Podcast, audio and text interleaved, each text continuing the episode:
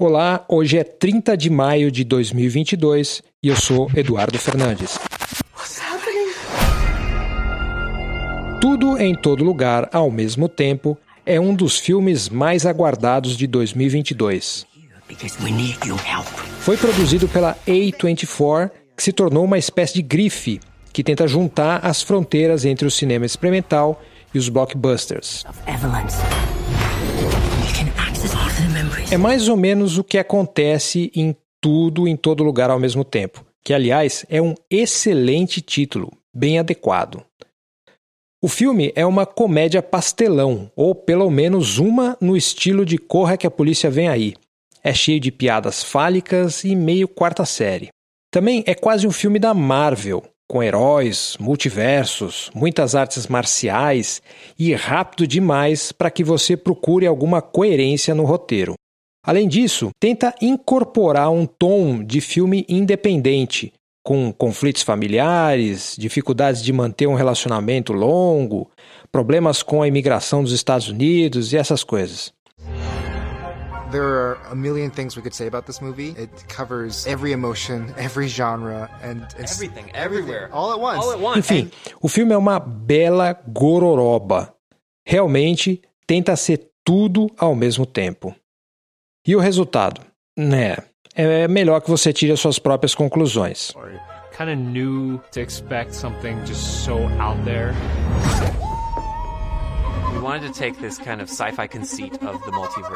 Logo que eu terminei de assistir, pensei que o filme retratava uma espécie de existencialismo da geração Marvel, na linha do que dizia o Jean Paul Sartre. Estamos condenados a ser livres. J'ai évolué sur cette question, comme sur beaucoup d'autres. Je pense qu'il y a un intellectuel classique. Ou até que ele esbarrava no absurdismo do escritor francês Albert Camus. Mas, aos poucos, concluí que tudo em todo lugar ao mesmo tempo está mais para uma outra tendência, a do fomo existencial.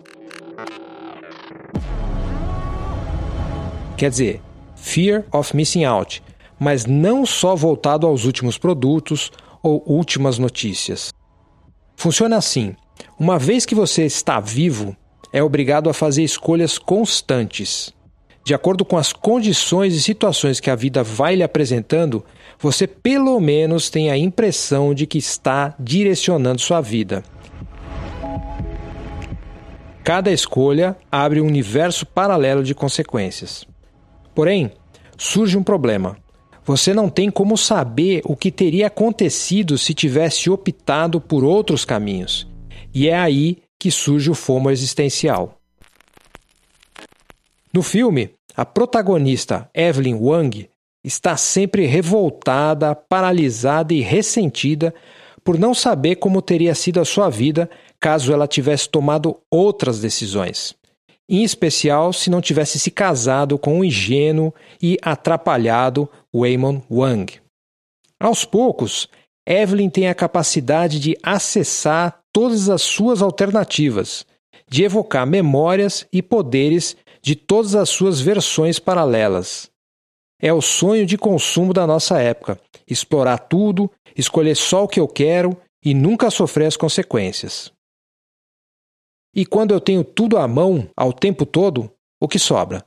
Um vazio, um sentimento de absurdo, de querer fugir para o nada, seja ele uma pedra ou uma rosca gigante. Claro, apesar do seu estilo gororoba de anfetamina da quarta série, tudo em todo lugar ao mesmo tempo merece algumas análises mais profundas principalmente para discordar de alguns posicionamentos ideológicos do filme. Mas antes, vamos precisar diminuir a velocidade desse filme, não é? Dá para assistir ele em menos 2x?